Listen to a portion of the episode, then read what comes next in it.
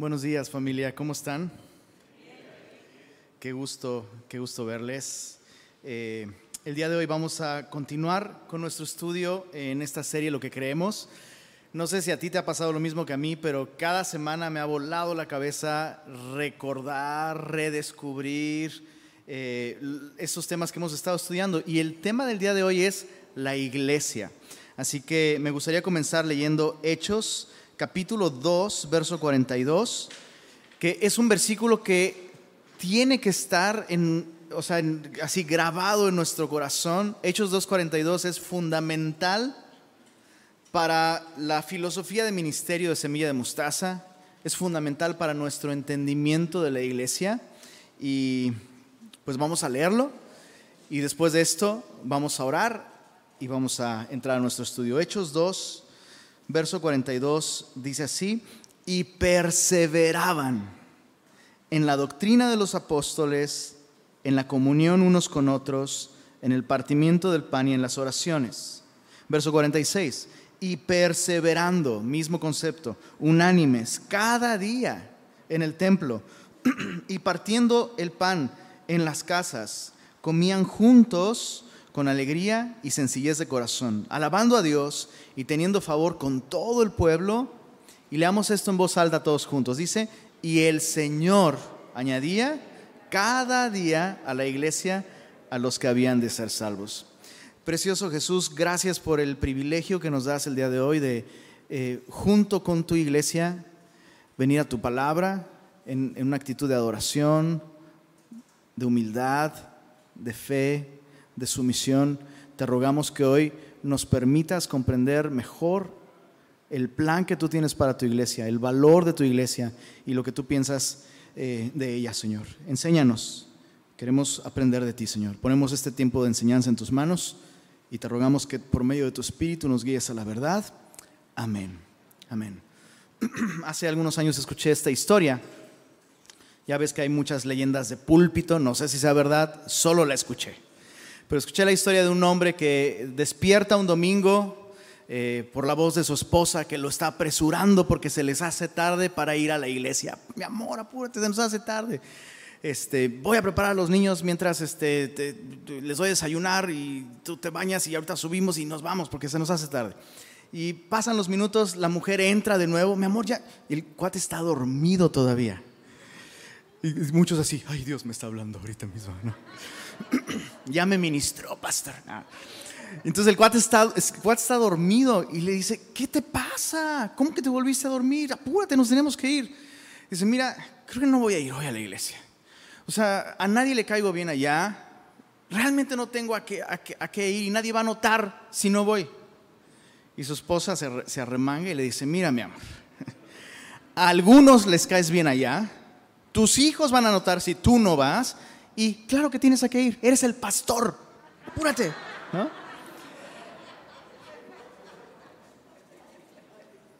Te lo juro que me lo contó el primo de un amigo de. Ah, no es cierto.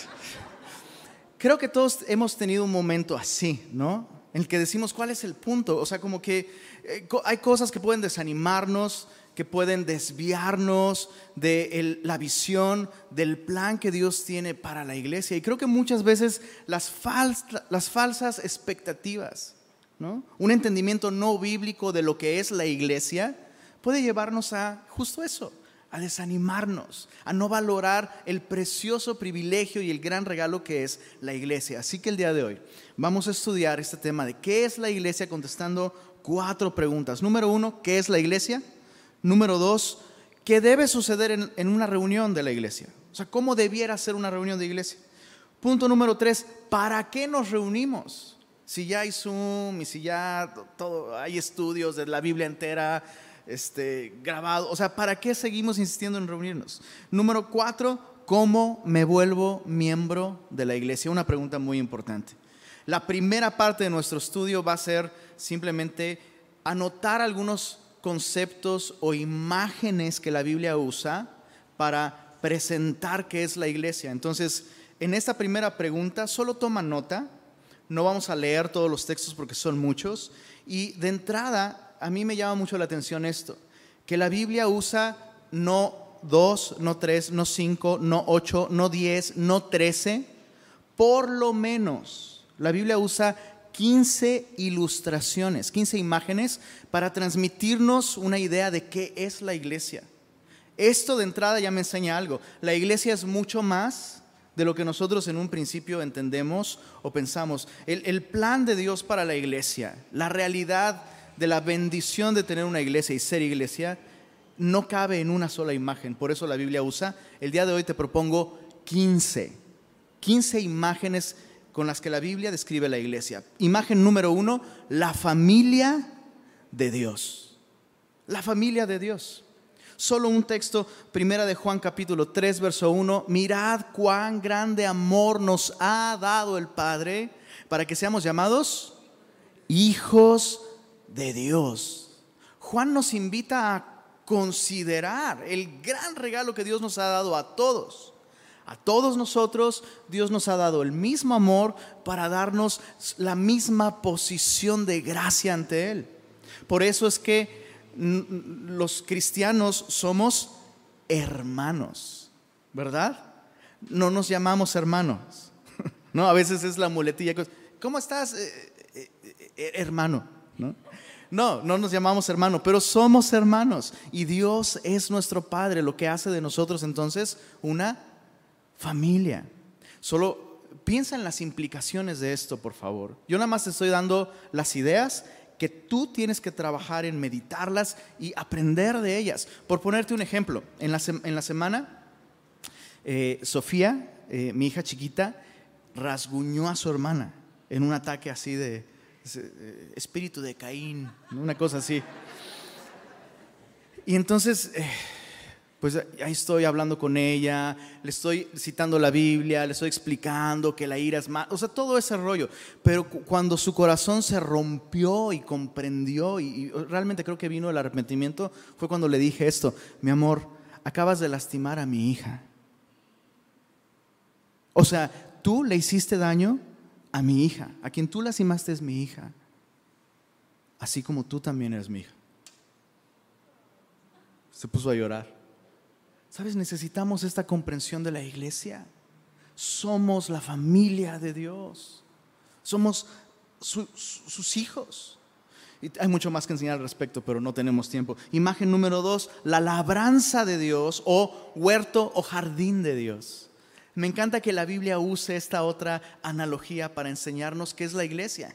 En Primera de Corintios, capítulo 3, verso 9, Pablo usa esta imagen de un jardín, de un huerto donde alguien siembra y hay fruto, hay vida, hay fragancia, hay dulzura, hay aroma, hay crecimiento. Eso es un jardín. Un jardín está vivo. Y está vivo porque alguien siembra semilla y alguien cuida de ese jardín. Ahora, Pablo mismo dice, bueno, Apolo riega, no, Apolo siembra, yo riego, pero él y yo somos lo mismo, somos colaboradores. Quien realmente da el crecimiento, como en cualquier, en cualquier jardín, ¿quién hace que las flores crezcan? Dios. ¿Quién hace que el sol salga sobre justos e injustos? ¿Quién, ¿Quién, hace que su lluvia caiga sobre pecadores y sobre eh, santos? Es Dios. Entonces, ¿quién hace que la iglesia crezca? ¿Te acuerdas Hechos 2.42? El Señor añadía cada día a la iglesia a los que habían de ser salvos. Entonces la iglesia no depende del ministro, no depende del pastor. No la iglesia no es pastorcéntrica. Ah, esa iglesia creció muchísimo. Pues es que mira el pastor. No. Pablo, o sea, Pablo es el Batman del ministerio, ¿estás de acuerdo? De ahí para abajo. Y Pablo dice, no, no somos nada. Así como Dios me está usando a mí, Dios podría estar usando a cualquier otra persona. El crecimiento lo da Dios. Necesitamos esa perspectiva de la iglesia. Necesitamos esa comprensión de la iglesia. Es Dios quien le da crecimiento. Bueno, eh, tercera imagen, somos el templo de Dios. En Primera de Corintios 3:16, Pablo usa, este término para referirse al grupo de creyentes. Nosotros somos el templo de Dios como cuerpo de creyentes, como grupo de creyentes. Es cierto que, cada uno de nosotros somos templo del Espíritu en, lo individual. Pero aquí en 1 Corintios 3:16 Pablo se refiere al grupo de creyentes. En su conjunto somos el templo de Dios. Entonces, está mal decir voy al templo. Chicos, este no es el templo. Estas son las instalaciones donde el templo se reúne.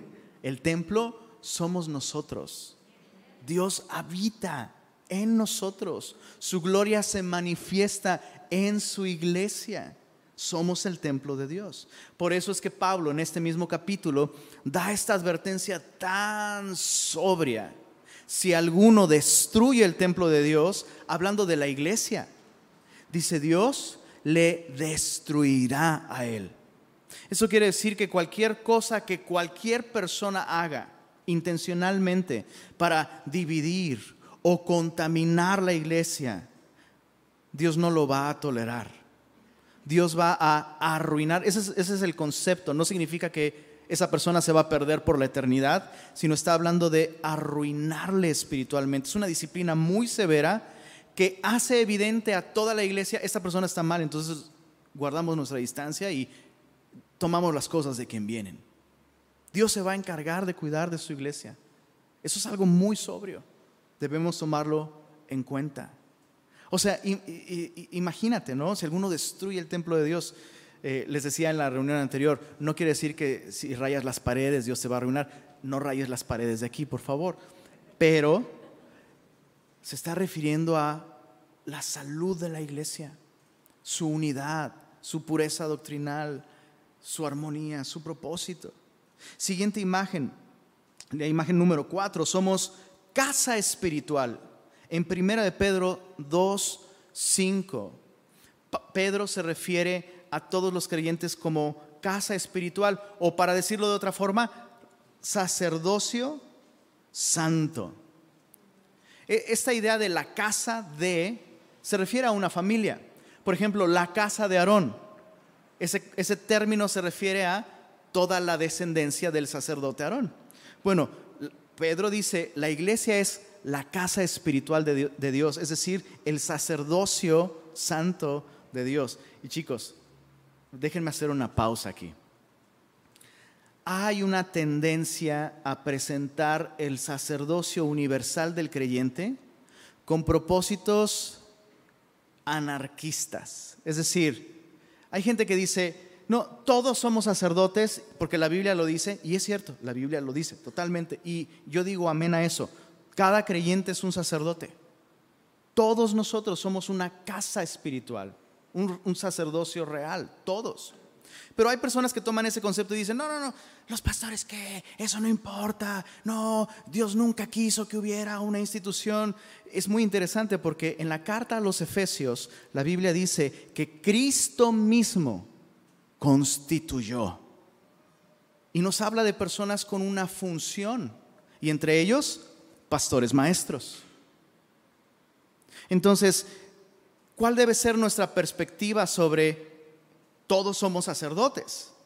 Bueno, la perspectiva entonces no es, no, pastores no, son necesarios y no importan, sino más bien todos debemos estar a la altura de la salud espiritual de un pastor. Porque este concepto del sacerdocio universal es, el pastor nada que ver. Y es, dude, no, la, la idea es todos somos sacerdotes. todos debiéramos aspirar a una madurez espiritual que, que si en un momento dado, Dios no lo quiera, toco madera. Este, el, pastor se va a comer saliendo de la reunión, le da una indigestión marca Armagedón y se muere. Que haya de dónde escoger aquí para que alguien se levante y se haga cargo de la iglesia. esa es la idea. Somos casa espiritual. Dije que no me iba a detener demasiado, perdón. Avanzando. Quinta imagen, columna y baluarte de la verdad. La iglesia no es moderna y relevante. La iglesia es columna y baluarte de la verdad. En primera de Timoteo 3:15 encontramos este concepto. Y estas dos cosas, o sea, son o sea, una columna sostiene, Un baluarte es esta obra de ingeniería militar que se usaba para establecer un punto estratégico y defender un territorio. Entonces, la iglesia no existe para ser moderna, irrelevante, aunque no está mal que una iglesia se modernice, no está mal que una iglesia busque formas de hacerles saber a los no creyentes por qué es relevante, pero la iglesia logra esto sosteniendo columna y defendiendo, baluarte, la verdad. Entonces nuestra misión no es ser populares, caerle bien a todos y que todos nos den like en nuestras redes sociales y todos digan, ah, está padrísimo, está padrísima. No, nuestra misión es sostener y defender la verdad. Y esto con nuestro estilo de vida, ¿eh? Tampoco significa que vamos a andar allá saliendo y debatiendo con todo el mundo, no. La columna sostiene, el baluarte defiende. Listo. Eh, siguiente imagen, imagen número 6, somos el ejército de Dios. Chicos, hace años la iglesia abrazaba este concepto de la iglesia militante. ¿Cuántos eh, ubican ese concepto? La iglesia militante. Qué hermoso concepto.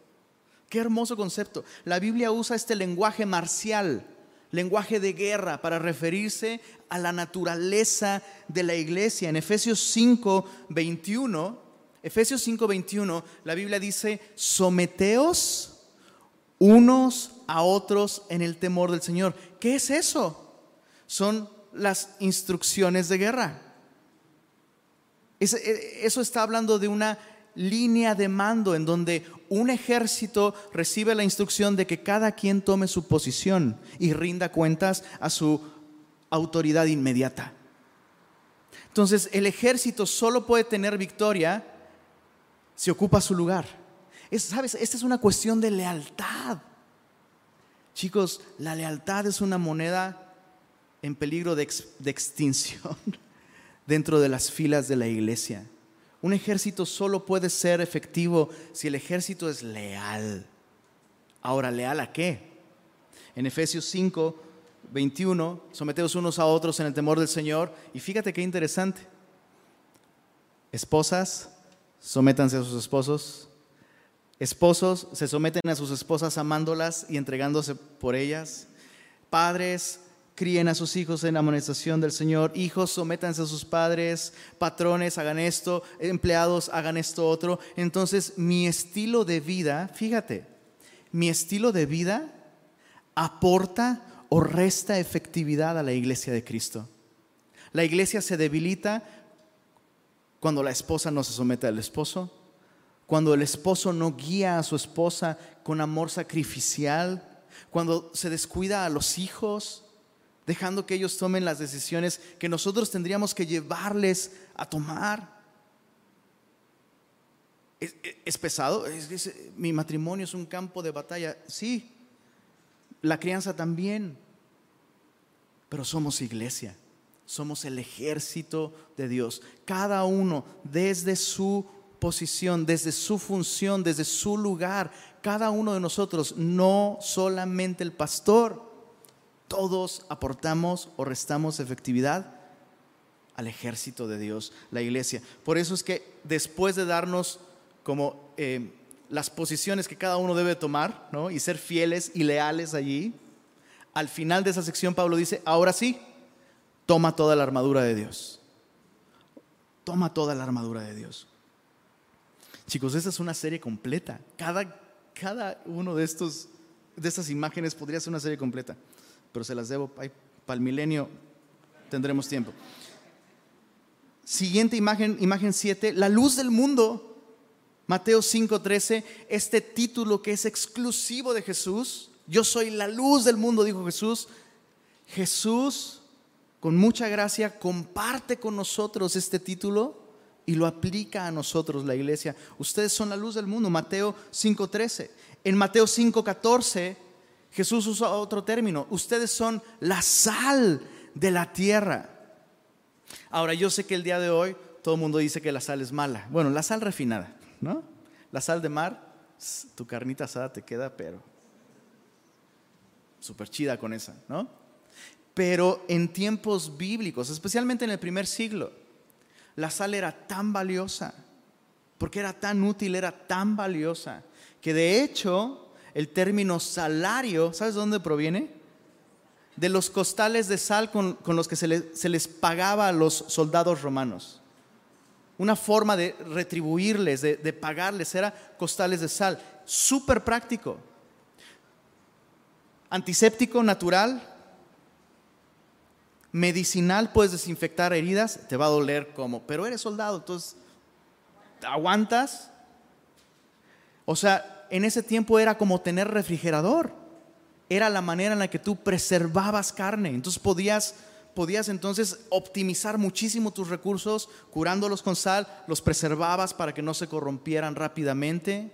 Y e, era tan valioso su, su uso que entonces servía como moneda corriente incluso. Podías intercambiarla, podías venderla, era muy valiosa.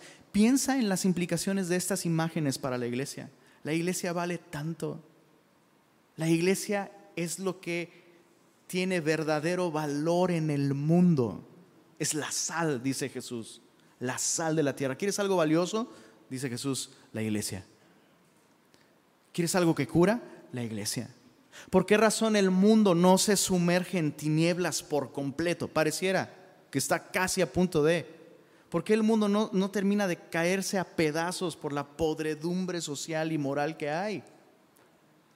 Por la iglesia, de la que a veces nos quejamos, a la que a veces menospreciamos, pero Dios la valora y Dios la usa. Hay un sentido en que la iglesia es la última esperanza de la humanidad. No por sí misma, sino porque Cristo la usa. Y de, hecho vamos para allá para otro, otro, otro término. La iglesia es el nuevo hombre, es decir, la nueva humanidad. Efesios 2, 14. ¿Cómo puede el mundo, aquellos que no son cristianos, cómo pueden realmente tener la seguridad de que Dios va a traer cielos nuevos y tierra nueva cuando veo hombres nuevos y mujeres nuevas? Somos la nueva humanidad. O sea, cuando, cuando la gente nos ve, la gente debe ver cuál era el plan original de Dios para el hombre. Hay mucho más que decir al respecto, pero te animo a que busques la conferencia. Eh, el día de ayer eh, se transmitió aquí en Semilla Monterrey la conferencia de apologética de este año. El tema fue contracultura y uno de los temas justamente fue este, la iglesia como, como esta nueva humanidad. Muy interesante. Búscalo en la página de Semilla México por favor. La siguiente imagen, número 10, el cuerpo de Cristo. Imagen número 10, el cuerpo de Cristo. En 1 Corintios capítulo 12, versos 12 en adelante, Pablo usa esta, analogía, así como el cuerpo es uno y tiene muchos miembros, pero todos los miembros del cuerpo, siendo muchos, son un solo cuerpo, así también Cristo. La iglesia es el cuerpo de Cristo. Entonces, así como Cristo es la encarnación de todo lo que Dios es, la iglesia es la encarnación de todo lo que Cristo es. Si tú quieres conocer a Dios, tienes que ver a Cristo. Y Cristo vino para eso, para darle a conocer. Si tú quieres conocer a Cristo, tendrías que ver a la iglesia. La iglesia es la manifestación visible, tangible. Chicos, ¿se dan cuenta cómo esto va mucho más allá de una organización con una ideología en común? Esto es algo espiritual. La iglesia es imagen número 11, el misterio escondido. En Efesios 3, 8, Pablo usa este, este término. Efesios 3, 8 en adelante, solo anótalo, el misterio escondido. ¿Qué quiere decir esto? El haz bajo la manga de Dios. El complot de Dios para salvar el alma de los hombres. La iglesia. Ya que están tan de moda, ¿no? Las conspiraciones, la gran conspiración maestra el plan escondido de Dios a plena vista además, la iglesia. Escucha esta, imagen número 12, la novia del Cordero, Efesios 5, versos 25 al 32. La Biblia usa esta, esta imagen, qué hermosa imagen. En nuestra serie de eh, Primera de Corintios, si quieres profundizar en esta imagen, le titulamos a nuestro estudio de Primera de Corintios todo acerca de la iglesia. y en el arte de la serie eh, está una novia con su vestido y es, ah, es- ahí estamos tú y yo, bro. Somos la novia del Cordero. Ahora, eh, eh, esto, esto es importante no solo porque te muestra cómo Dios te ve en Cristo. Dios te ve así en Cristo. Pero eso es también importante porque esto nos ayuda a ver a los demás cristianos como Cristo los ve. La iglesia es el objeto del amor de, de Jesús. Efesios 5 nos dice que Cristo amó a la iglesia y se entregó por ella. Cristo amó a la iglesia y se entregó por ella. Entonces, yo no puedo decir que tengo una buena relación con alguien si le ando tirando mal rollo a su novia. No puedo estar bien con Cristo y estar mal con el objeto de su amor.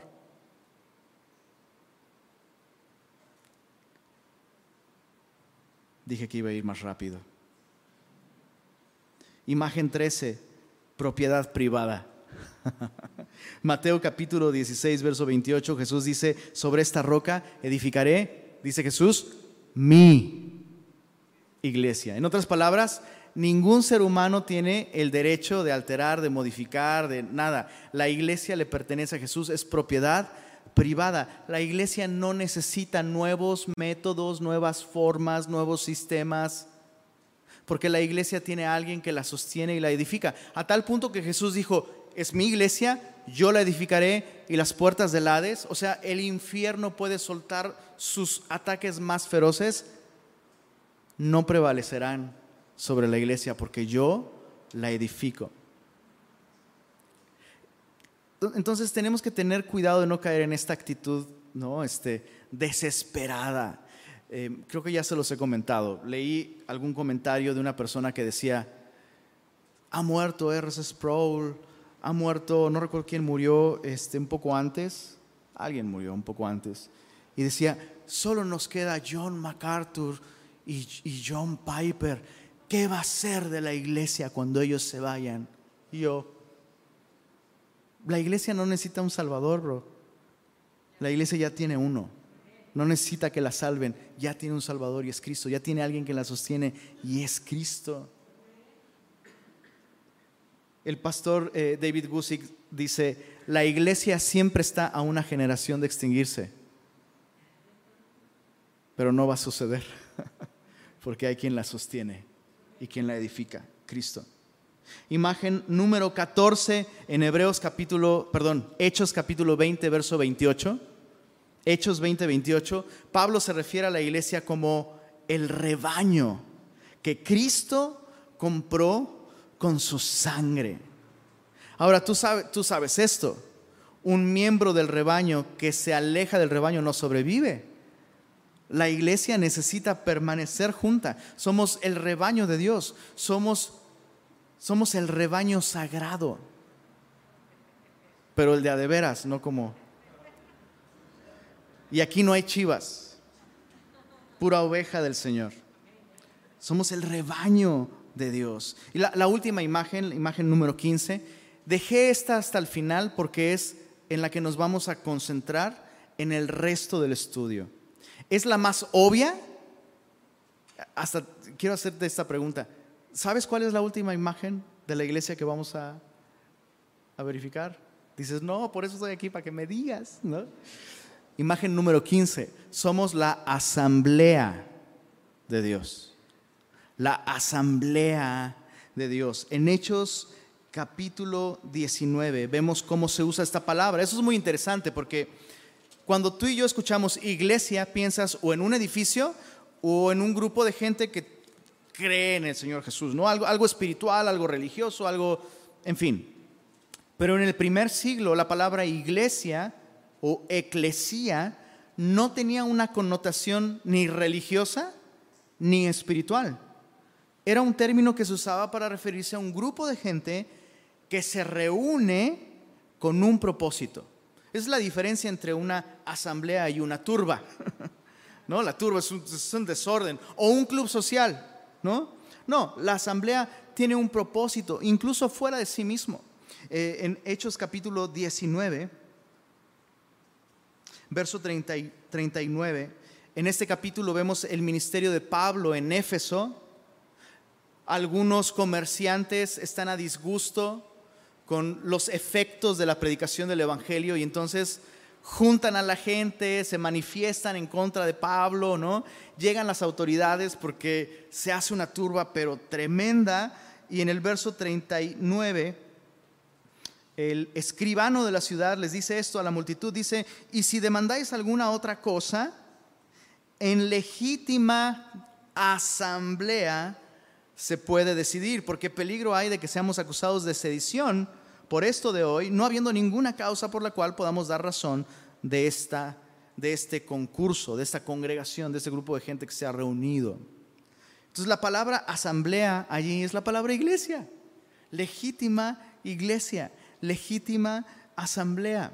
Y esta imagen entonces nos enseña que algo esencial de la iglesia, chicos, despiértense, sóbense de una vez, donde normalmente te duele cuando Dios te habla bien duro, sóbate de, de una vez. Esto nos enseña que algo esencial de la iglesia es la reunión. La iglesia se reúne, es algo esencial es algo básico que especialmente en estos tiempos post-COVID está en riesgo, ¿sabes? La gente está descuidando este elemento tan esencial de la reunión. La iglesia es esto, es la asamblea de Dios, llamados fuera, reunidos bajo un propósito específico la reunión de la iglesia local importa. Y repito, ahora con, todo, con todas estas opciones, desde hace algunos años ya hay esas opciones en línea y ver videos y contenido. Es una bendición siempre y cuando esto no nos desenfoque del el modelo de Dios para la iglesia. La iglesia necesita perseverar en esto, reunirse. Acompáñame a Primera de Corintios para ver eh, este, este elemento no negociable de la vida de la iglesia. En Primera de Corintios, capítulo 1, en su verso 2, Pablo escribiendo, Primera, primera de Corintios 1, 2, dice, a la iglesia de Dios, ya vimos esto, la iglesia no le pertenece a nadie más que a Dios, que está en Corinto. Puedes tacharle ahí Corinto y ponerle Monterrey. Dice, a los santificados en Cristo Jesús. Jesús es quien hace que la iglesia sea iglesia. Y dice, mira esto, llamados a ser santos, cada uno en su casa, cuando puedan, si tienen chance. ¿Eso dice? Dice, llamados a ser santos con todos. Hay un, hay un aspecto colectivo de la iglesia. Necesitamos perseverar en compañerismo con otros creyentes. Ahora dice aquí, con todos los que en cualquier lugar invocan el nombre de nuestro Señor Jesucristo, Señor de ellos y nuestro. Ahora, algo que, que yo quiero que observes aquí en el verso 2, es que Pablo está poniendo en un solo versículo dos aspectos de la iglesia, el aspecto local y el aspecto universal. Ahí están. La iglesia local está ahí. La iglesia de Dios que está en Corinto. Eso es una iglesia local. Son creyentes en una ciudad con un, rasgo muy específico que los une, geográficamente incluso. Pero luego dice, llamados a ser santos con todos los que en cualquier lugar, y esa es la iglesia universal. En otras palabras, la manera en la que la iglesia está conectada con la iglesia universal es perseverando en la iglesia local. ¿Se entiende?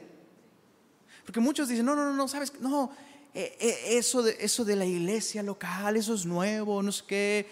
No, yo adoro bajo la catedral del cielo, junto con mi hermano el perro y mi amigo el hombre, o al revés. Ah. Suena muy espiritual, pero eso no es el plan que vemos que Dios tiene para la iglesia. La manera en la que yo me conecto con la iglesia universal es perseverando en una iglesia local. Es como tu uña. ¿Cómo hace tu uña para estar conectada con todo el cuerpo? Permaneciendo en su lugar. Digo, la mía a veces se va de vacaciones y rasca por acá, por acá, por acá, por acá, ¿no? Pero mi uña persevera allí. Nosotros necesitamos la iglesia local y necesitamos reunirnos. Ahora, déjame ir más allá. Jesús mismo tenía la buena costumbre de reunirse. Jesús, podríamos decir, Jesús era un buen congregante. Por supuesto, él no iba a la iglesia como nosotros, pero aún el día de hoy, Jesús dice, donde hay dos o tres en mi nombre, ahí estoy. Entonces él sí se congrega también. Es la razón por la que nosotros nos congregamos, porque donde están dos o tres, ahí está en medio de ellos. Pero durante su ministerio terrenal, Jesús tenía la costumbre de reunirse con otros en un lugar específico para leer las escrituras, estudiar las escrituras y adorar a Dios colectivamente. En Lucas capítulo 4, verso 16, dice la Biblia, Jesús vino a Nazaret donde se había criado. Esto es al principio de su ministerio. De hecho, tu Biblia probablemente dice ahí, si tiene subtítulos, dice Jesús principia su ministerio. Qué relevante es esto y qué buen título. ¿Cómo comenzó su ministerio Jesús? Según este texto dice, vino a Nazaret donde se había criado y en el día de reposo entró en la sinagoga. ¿Qué dice ahí? Conforme a su costumbre y se levantó a leer. Entonces, la costumbre de Jesús era su costumbre.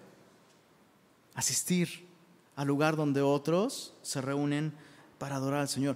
Por favor, piensa esto de todas las personas que tendrían una razón para despreciar. Es más, yo tengo amigos que abandonaron la iglesia y que su pretexto es, está lleno de hipócritas. ¿Has oído ese triste comentario? Si alguien tenía el derecho de decir, no voy a la sinagoga el día de hoy, ¿por qué? Porque está lleno de hipócritas, esa persona sería Jesús.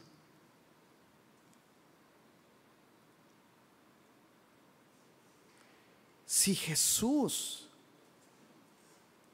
perseveró en congregarse junto con otros para leer las escrituras y adorar a Dios, ¿quiénes nos creemos nosotros que somos al decir, no, hoy yo no necesito la iglesia?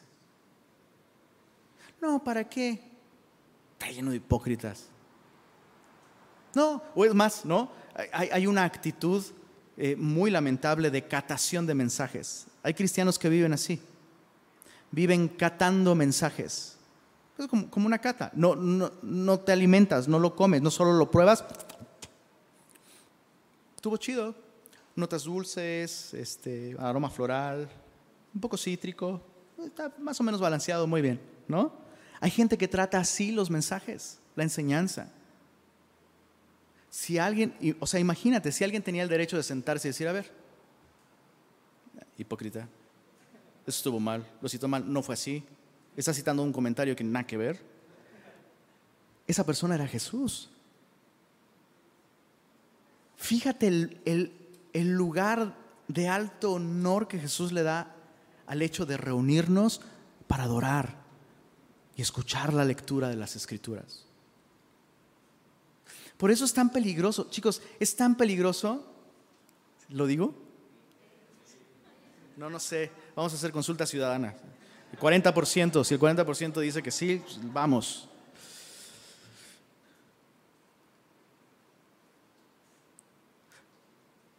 No sé, no sé ni cómo decirlo. A ver, estoy pensando, estoy pensando.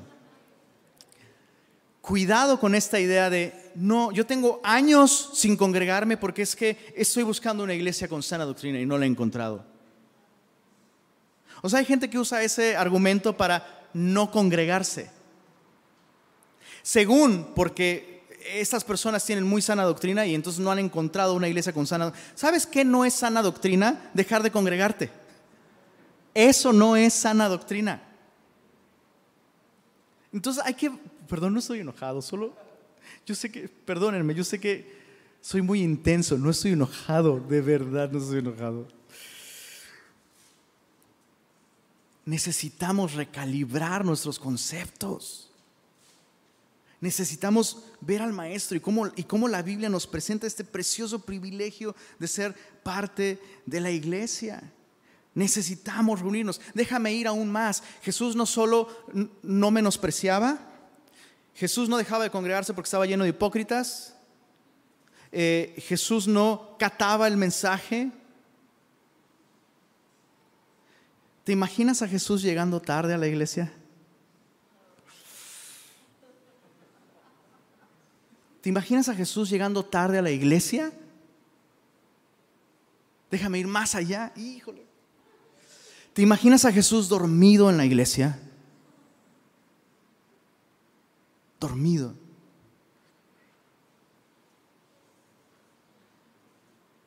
¿Cómo vemos a Jesús congregándose? Está ahí, está ahí, está participando, está temprano. Pero Jesús era soltero y sin hijos, pastor. Peor, acarréate a 12 cabezones está peor. No hay pretexto. No hay pretexto para descuidar. Y, quiero, quiero aclarar algo. Dejar de congregarse. Hay una diferencia entre aquellos que no pueden congregarse y aquellos que pueden hacerlo, pero lo veo en línea. Es muy, es muy distinto. Es muy distinta a la persona que está enferma, la persona que por cualquier causa está impedida para congregarse y qué honor y qué privilegio poder tener herramientas tecnológicas para servirles a esas personas. Pero si la razón por la que tú dejas de congregarte es que está haciendo mucho calor hoy, está lloviendo, está muy lejos, ¿no? Es más, con mucho amor, híjole, Dices, es como cuando alguien dice, mira, con mucho respeto te voy a decir esto, ¿no? Y luego te dice, no, pero de verdad, con mucho amor, con mucho amor, con, y te lo digo delante del Señor. Si has dejado de congregarte en Semilla Monterrey porque te queda lejos, te suplico que busques otra iglesia cerca y te congregues allá. Es que no tienen sana doctrina. Volvemos a lo mismo, bro. No tener sana doctrina es descuidar. Eso, eso es no tener sana doctrina. Busca otra iglesia donde te, puedas congregar y que esté cerca o lo que sea. Pero dejemos de descuidar este precioso regalo y privilegio de la iglesia. La iglesia es la asamblea, la iglesia se reúne. ¿Cuántos dicen amén? Ahí está, más o menos. Dice, estoy procesando. Bueno, punto número dos. Si la, si la reunión es tan importante, ¿cómo debemos reunirnos? ¿Qué debiera suceder durante la reunión? ¿Cómo debe lucir una reunión cristiana? Dejemos que la Biblia lo conteste. Ya vimos en Hechos 2, en el verso 42, que, los primeros cristianos perseveraban en la doctrina. Importante, perseveraban en la doctrina. Ojo, es, es una actitud. Lo, que debe haber en nuestra reunión es una actitud de intencionalidad. Eso es lo que perseverar significa. No puedes perseverar sin una actitud decidida, intencional. Debe haber un esfuerzo de parte de la iglesia. Claro, implica un esfuerzo, por supuesto. Y nuestros, nuestros esfuerzos deben estar destinados a perseverar en esto. Número uno, doctrina de los apóstoles. El estudio bíblico es no negociable. De hecho, si te das cuenta aquí, es el primer elemento que debe haber en la reunión. Perseverar en la doctrina de los apóstoles. Y eso significa, ojo, que no solo yo me esfuerzo o el pastor se esfuerza o el predicador se esfuerza por trazar la verdad de la palabra de Dios, sino que tú te esfuerzas por recibirla y comprenderla. Perseverar en la doctrina de los apóstoles, es decir, de aquellos que fueron testigos de la vida, muerte y resurrección de nuestro Señor Jesucristo. El gran mensaje de la doctrina cristiana es ese. Número dos, perseveraban en la comunión unos con otros.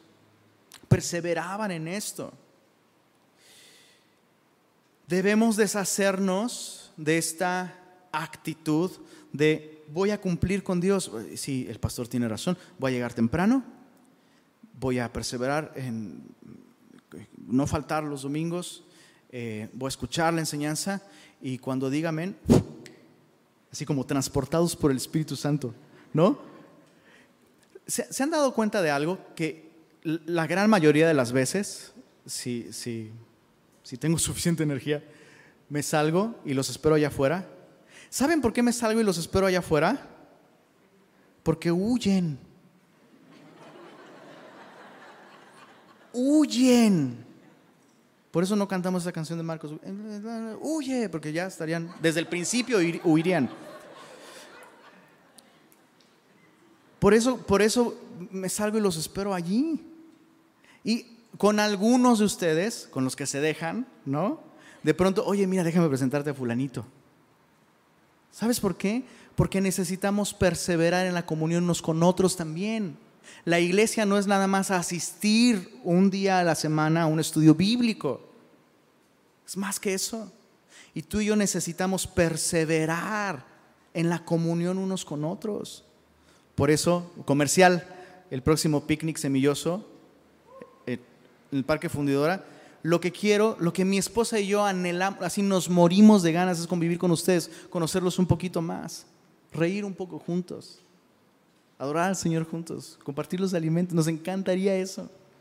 Así que no faltes y si vas y si me ves ahí, ay no, no voy a acercar, pues está muy ocupado. No, voy para eso, para que salúdame, bro, por favor, salúdame perseveremos en la comunión unos con otros. Voy a estar ahí justo para eso, para conocerte, echarnos un cafecito, saludarnos, intercambiar nombres, etcétera, lo que sea. Perseverar, importantísimo. Siguiente elemento de, la interacción de la iglesia, el partimiento del pan.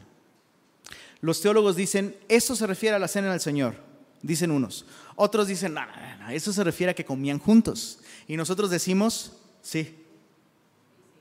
De hecho, lo más probable, lo más probable es que en el primer siglo, al menos en los primeros años después de la resurrección de Jesús, la iglesia practicara el celebrar la cena del Señor cada vez que comían juntos. Porque Jesús dijo, tomad y bebed de esta copa y, cada, y cada vez que comáis, y, no puede ser. Bueno, cada vez que, tomen y coman de esta, cada vez que coman, cada vez que coman y tomen de esta copa, hacedlo en memoria de mí. Hacedlo todas las veces que bebierais. Sí, ¿verdad? ¿Ves? Por eso necesitamos versículo y capítulo. Esa es la idea. Muy probablemente al principio lo hacían. ¿Te imaginas qué maravillosa manera de terminar esa cenita juntos, esa comida juntos. ¿No? Bueno, ya nos vamos. Ok, sí. Solo inclinemos nuestro rostro y recordemos lo que nos ha unido. Recordemos a Jesús y el precio que Él pagó para hacernos hermanos. Qué maravillosa manera de terminar.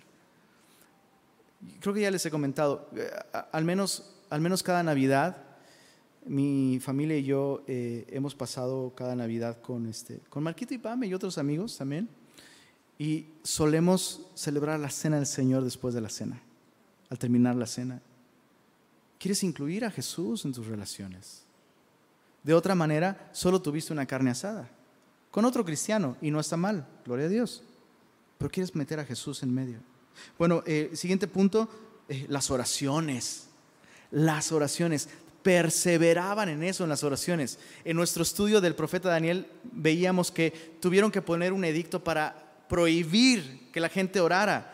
Y les decía, no manches, nosotros tenemos que ofrecerles café y galletas para que se animen a orar. Nos cuesta trabajo perseverar en esto, pero eh, esto es lo que en su conjunto hace que la reunión de la iglesia sea una reunión de iglesia. Es justo eso. Ahora, aquí está como el concepto. Vamos a verlo en la práctica, en la, en la misma Biblia, en Hechos capítulo 20. Acompáñame ahí, por favor. Hechos capítulo 20.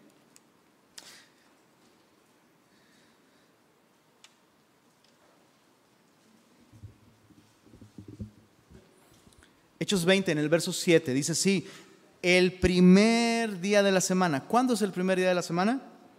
Domingo. Reunidos los discípulos, la iglesia, para partir el pan, como en Hechos 2.42, Pablo les enseñaba, perseveraban en la doctrina, habiendo de salir al día siguiente, y alargó el discurso hasta la medianoche. Y había muchas lámparas en el aposento alto donde estaban reunidos, y un joven llamado Eutico, que estaba sentado en la ventana, rendido de un sueño profundo, por cuanto Pablo disertaba largamente. Ahora, solo quiero señalar esto. La Biblia dice que Eutico, porque vemos esto y decimos, ay, este Eutico, de veras. Tú, si conoces la historia, dices, ándele para que se le quite, ¿no? Pero la misma Biblia dice, no, la razón por la que Eutico este, se quedó dormido es porque Pablo disertaba largamente. Pero mira, mira, después dice, vencido del sueño, cayó del tercer piso abajo y fue levantado muerto. Quiero que observes un detalle muy interesante sobre Eutico. Dice aquí que fue vencido del sueño. Y que, haya sido vencido implica que hubo una, una batalla, una lucha. Chicos, ¿Se los digo o no se los digo? Pues sí, ya, ¿para qué? No, no lo digo por nadie en particular, es más, así, mira. De verdad, no, te lo juro que no lo digo por nadie en particular. Hay muchos que no hacen ni siquiera la lucha. Hay muchos que ya más les falta traerse la almohadita. ¿No? La cobijita. Hermano servidor, ¿me puede pasar una cobijita, por favor? Y, sí le puede decir a los de audio que le bajen tantito porque cuando grita el pastor me despierta, ¿no? Hay muchos que no hacen... Ahora, fíjate, ¿te das cuenta que muchos no se están riendo? Piensan que los estoy regañando. Te lo juro que no. De verdad, no. De verdad que no. Dices, no, pastor no se ríe porque está dormido. Pues por eso. Nada más aléjalo de las ventanas porque no queremos una demanda aquí. No, no es cierto. No, en serio, muchos muchos de ustedes no hacen la lucha. Es más, ahí te va. Muchos de ustedes se derrotan a sí mismos desde el sábado en la noche cuando deciden que es una buena idea aventarse un maratón en Netflix desde las 11 de la noche y irse a acostar a la 1 de la mañana o a las 3 de la mañana. Entonces la culpa ya no es, pues ya no. Ahora, yo sé que yo diserto largamente. Mi esposa me manda a mi hija para que se asome aquí. Los niños allá arriba se están ahorcando unos a otros, o sea, es el Armagedón, ¿no?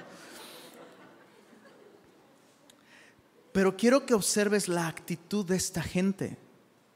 solo te das cuenta de que en el primer siglo, el primer día de la semana, no era un día de descanso como el día de hoy en nuestra cultura, era un día laboral.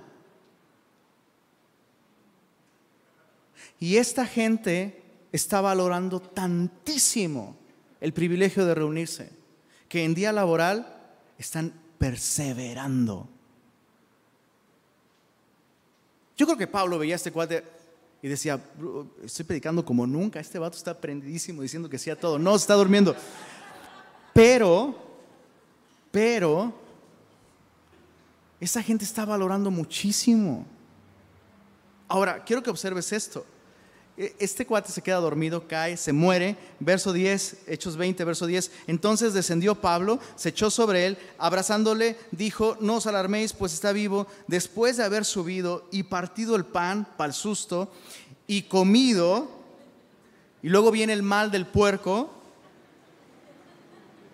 ¿Saben qué, hermanos? Gracias a Dios que no pasó nada y aquí mejor aquí le paramos, de por sí ya es tarde. O sea, Eutico, vete a descansar tantito, que te cheque el médico, no vaya a ser no, habló largamente hasta el alba y así salió.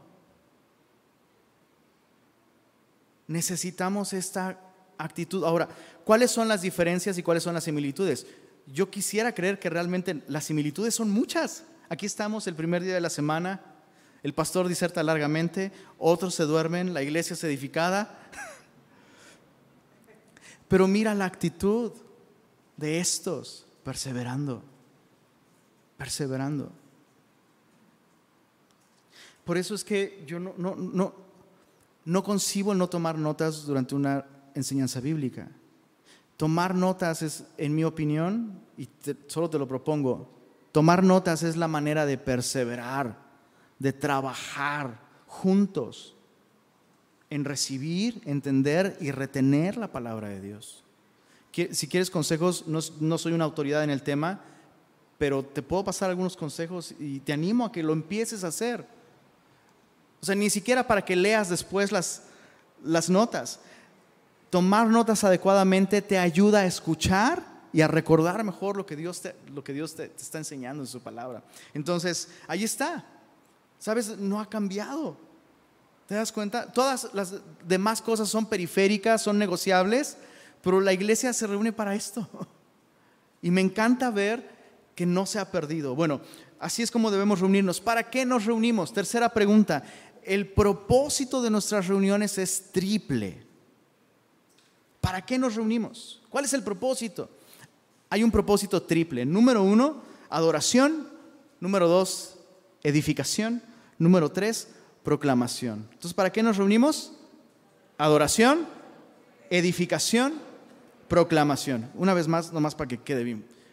Adoración, edificación, proclamación. Ahí está. Ese es el propósito por el cual nos reunimos. Adoración. La Biblia nos dice en Efesios capítulo 1 que el propósito por el cual Dios planeó la iglesia y la iglesia existe es, Efesios 1.6 dice, para alabanza de la gloria de su gracia. Luego el verso 12 repite el mismo concepto para alabanza de su gloria. El verso 14 lo mismo para alabanza de su gloria. La iglesia existe, escucha esto, número uno, para magnificar al Señor, para adorar al Señor. Todo lo que hacemos en nuestra reunión es adoración. Cuando yo dedico tiempo a otro hermano, a escucharlo, cuando yo asisto para servir, adorarle con nuestros diezmos y ofrendas, adorarle con nuestra mente, escuchando la palabra, con nuestra voluntad, tomando decisiones de acuerdo a ella. Pero te das cuenta que normalmente empezamos nuestras reuniones con un tiempo de alabanza. Y no me voy a cansar de decirlo, nadie en el mundo tiene más razones para cantar que nosotros los cristianos. Nadie tiene más razones para cantar. Así que yo quiero animarte otra vez. Dale importancia a este tiempo. Llega a tiempo. Llega a nuestro tiempo de adoración, de, canción, de, de alabanza. Llega ese tiempo. Y si llegas a tiempo, canta. Canta. La primera vez que fui a un partido de fútbol, a un estadio, fue aquí en Monterrey, fíjense, al volcán. Eso, con mi pastor. Entonces fue, fue súper de Dios. Fui con mi pastor al volcán. Jugaron los Tigres contra los Dorados de no sé dónde. Les metimos, perdón, les metieron una goliza 6 a 1. Pero ¿sabes qué me, qué, me volvió tigre? No, nada más no te pares y te salgas. Rayado, chiva. No, lo que me volvió tigre fue la porra. O sea, ¿cómo te lo explico que se sentía acá en el pecho, hijo, la porra? Salía así. Me convirtieron esos vatos. Y luego la goliza, no hombre. Y luego mi pastor, le dije, sí, señor. Le dije a mi pastor, no puedo creer o sea, en serio, no puedo creer que un. O sea, es, un vato le patea un balón, el, patón, el, balón entra a la portería y mi vida es transformada. No, ah, no y cantan. Yo solo quiero, es una pequeña encuesta. ¿Será que haya aquí alguna persona que en su vida ha cantado ni siquiera las mañanitas o el himno nacional? Me atrevo a decir que no existe, a menos que esté obviamente vocalmente imposibilitado para hacerlo. Pero si cantas las mañanitas a un ser querido, porque lo quieres, no sé cantar, pero ¿no? Si cantas el himno nacional, aquella patria que te ha dado identidad, ¿por qué no cantarle a aquel que te amó hasta la muerte? ¿Por qué no alzar tu voz? ¿Por qué no alzar tus manos en honor de aquel que dejó que sus manos fueran estiradas y clavadas en un madero? No entiendo. ¿Sabes? Es antinatural. Tienes que hacer, no, es que me cuesta trabajo hacerlo. No, ¿sabes qué cuesta trabajo? Cuesta trabajo no hacerlo. Cuesta trabajo no hacerlo. De hecho, e, es muy bello ver cuando de pronto los papás mandan a sus hijos a Club Semilla y luego se sorprenden. Es que es súper tímido, ¿a poco cantó y se integró y bailó? Claro, porque es natural.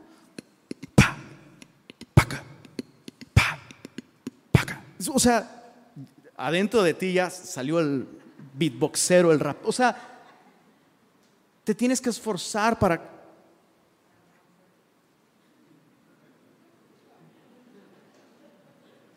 Bro, o sea, da más pena eso. No es que me da pena, bro. Chicos, ¿sí, se entiende? Nos reunimos para esto. Alabanza de la gloria de su gracia canta al Señor. Segunda razón, edificación mutua. Hebreos capítulo 10. Hebreos capítulo 10. Bueno, y, eh, sí, no. Hebreos capítulo 10. Ya llevo poco tiempo. Hebreos 10, verso 23. Mantengamos firme. Hebreos 10, 23. Mantengamos firme sin fluctuar la profesión de nuestra esperanza, porque fiel es el que prometió. Nos está hablando de consistencia, de firmeza, de perseverancia. Y considerémonos unos a otros para estimularnos al amor y a las buenas obras. ¿Cómo mantenemos firme la profesión de nuestra esperanza? Verso 25, no dejando de congregarnos, como algunos tienen por costumbre, sino exhortándonos y tanto más cuanto veis que aquel día se acerca. ¿Te, te das cuenta que el propósito de la iglesia apunta afuera de sí misma. El primer propósito, alabanza de su gloria. Nos reunimos para el honor de Jesús, para exaltar a Jesús.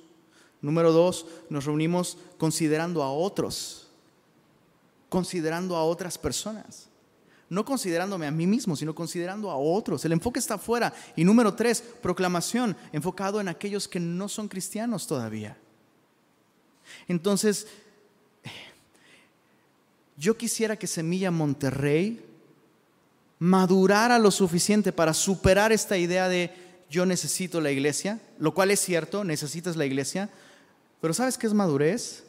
Entender que no nada más se trata de tus necesidades. Porque cuando vivimos enfocados en nuestras necesidades, pues tarde o temprano terminamos ya desenfocados. Por eso este orden es importante. Nos reunimos con el propósito de adorar al Señor, estimular a otros y alcanzar al perdido.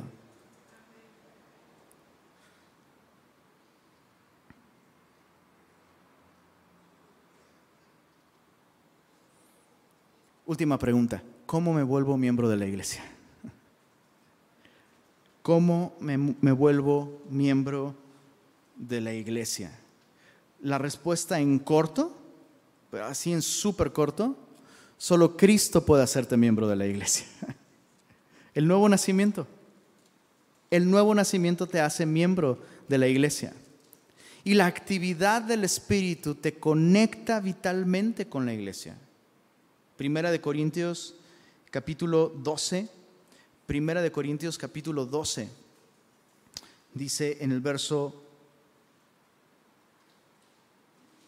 versos 12 y 13. Primera de Corintios 12, versículos 12 y 13. Porque así como el cuerpo es uno y tiene muchos miembros, pero todos los miembros del cuerpo, siendo muchos, son un solo cuerpo, así también Cristo. Porque por un solo espíritu fuimos todos, dice, bautizados, mucha atención, como lo dice Pablo, bautizados en un cuerpo. ¿De qué cuerpo está hablando? Del cuerpo de Cristo. ¿Y el cuerpo de Cristo es? La iglesia. Ojo, no hay que confundir el bautismo en el Espíritu Santo con el bautismo del Espíritu Santo. El bautismo en el Espíritu es el que Jesús realiza. Juan el Bautista dijo esto acerca de Jesús, detrás de mí viene aquel que os bautizará con Espíritu Santo y fuego. Entonces, cuando confiamos en Jesús, Él nos bautiza, es decir, nos sumerge. Eso significa bautizar, sumergir algo, ¿no? Él nos sumerge en su Espíritu. Pero también el Espíritu es recíproco con Cristo.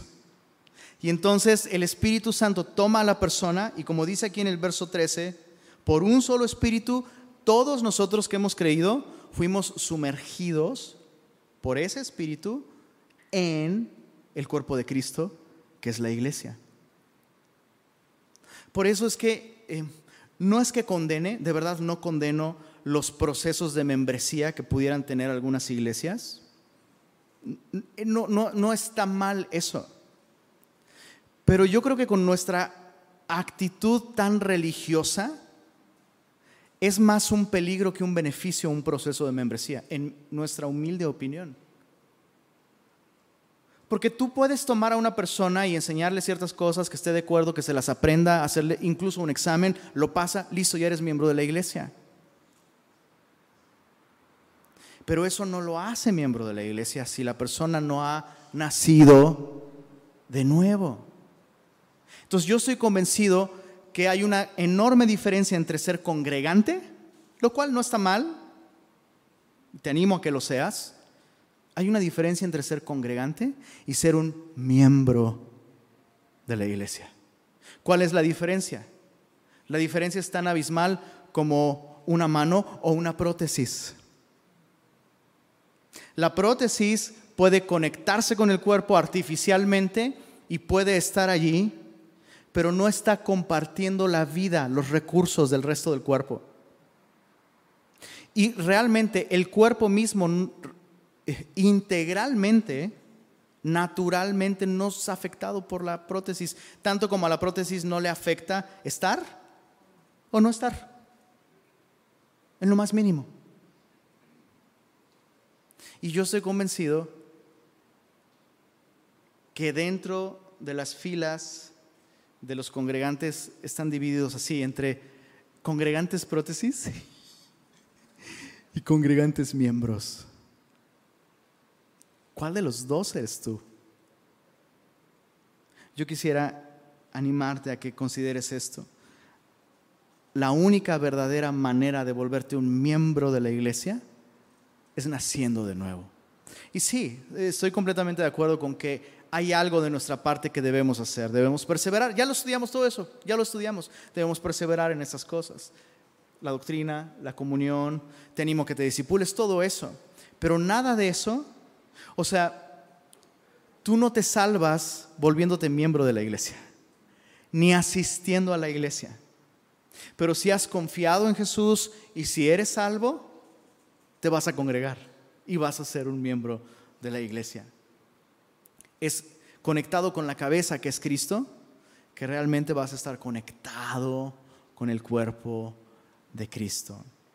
Así que terminemos adorando al Señor.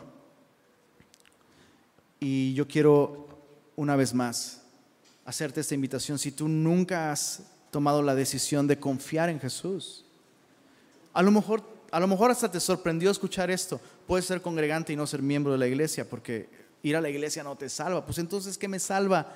Jesús salva. Jesús salva. Es Él, no la iglesia, quien murió en la cruz. Es Él quien pagó nuestros pecados, no la iglesia. Es Él quien resucitó y es Él quien da vida eterna y vida nueva. Así que yo te animo a que pongas tu confianza en Jesús si tú no lo has hecho. No voy a hacer un llamado como normalmente porque otra vez Dios me usó mucho hoy. Más de una hora, perdónenme. No tenemos tiempo para, para un llamado así, pero toma esa decisión en tu corazón. Entrégale tu vida a Jesús, pon tu confianza en Él. Y vamos a terminar celebrando la cena del Señor. Padre, gracias por este tiempo en tu palabra y por permitirnos entender mejor el día de hoy y ver con mayor claridad cómo tú ves a la iglesia, Señor. Ayúdanos a abrazar este llamado tan maravilloso, este privilegio tan glorioso de ser tu familia, de ser tu huerto, de ser tu asamblea, de ser el cuerpo de Cristo.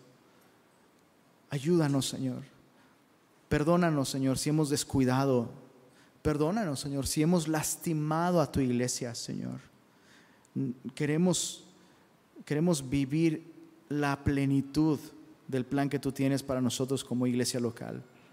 Y te rogamos, Señor, que tú sigas renovando nuestro entendimiento por medio de tu palabra y recibe nuestra adoración, Señor. Gracias por hablarnos el día de hoy. Amén.